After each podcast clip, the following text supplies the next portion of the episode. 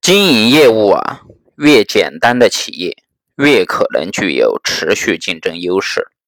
在选择投资企业时，投资者最好先从那些简单易懂的业务开始下手。一九九六年，巴菲特在致股东的信里面这样写道：“作为一名投资者，我们要做的事情很简单，就是以合理的价格买进一些业务简单易懂。”又能够在五到十年内持续发展的公司股票，经过一段时间，我们就会发现能够符合这样标准的公司其实并不多。所以，一旦你碰到这样的公司，那就尽自己的所能买更多份额的股票。当然，在这期间，你要尽可能避免自己受到外界诱惑而放弃这个准则。如果你不打算持有一家公司股票十年以上，那就最好连十分钟都不要拥有它。当你慢慢找到这种盈余总能够积累的投资组合后，你就会发现其市值也会随着稳定而不断的增加。巴菲特认为，越是具有持续竞争优势的企业啊，其经营业务通常都是越简单易懂的。投资者在选择投资企业的时候，最好选择业务简单易懂的企业。他认为，投资者成功与否与他是否了解这项投资的程度成正比。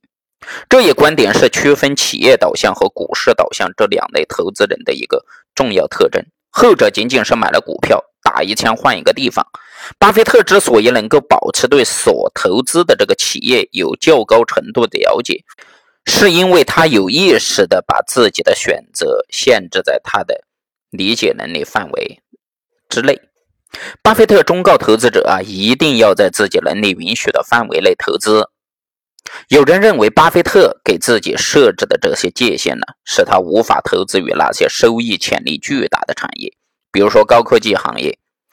也有很多人纳闷儿，简单易懂的业务，人人都能做啊，怎么还能够产生高额的利润呢？在巴菲特看来，非凡的经营业绩。几乎都是通过平凡的事情来获得的。重点是企业如何能够把这些平凡的事情处理的异乎寻常的出色。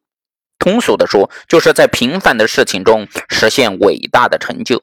像这些优秀的企业，他们几十年来只专注于某一领域，自然就有更多的时间和资金来改善生产技术、服务、生产设备等等。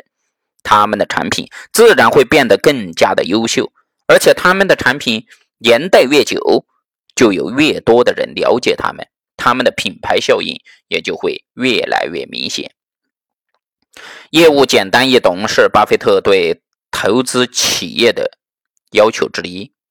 在巴菲特的投资生涯中啊，大多数都是业务简单易懂而又极具持续竞争优势的企业。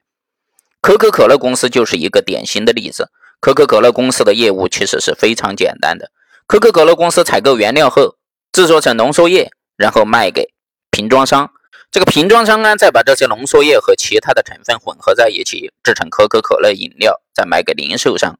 就是这么一个简单的业务，让可口可乐公司每年赚取了巨额的利润。就连遭遇金融危机的2008年，可口可乐公司都获得了高达58.1亿美元的这个利润。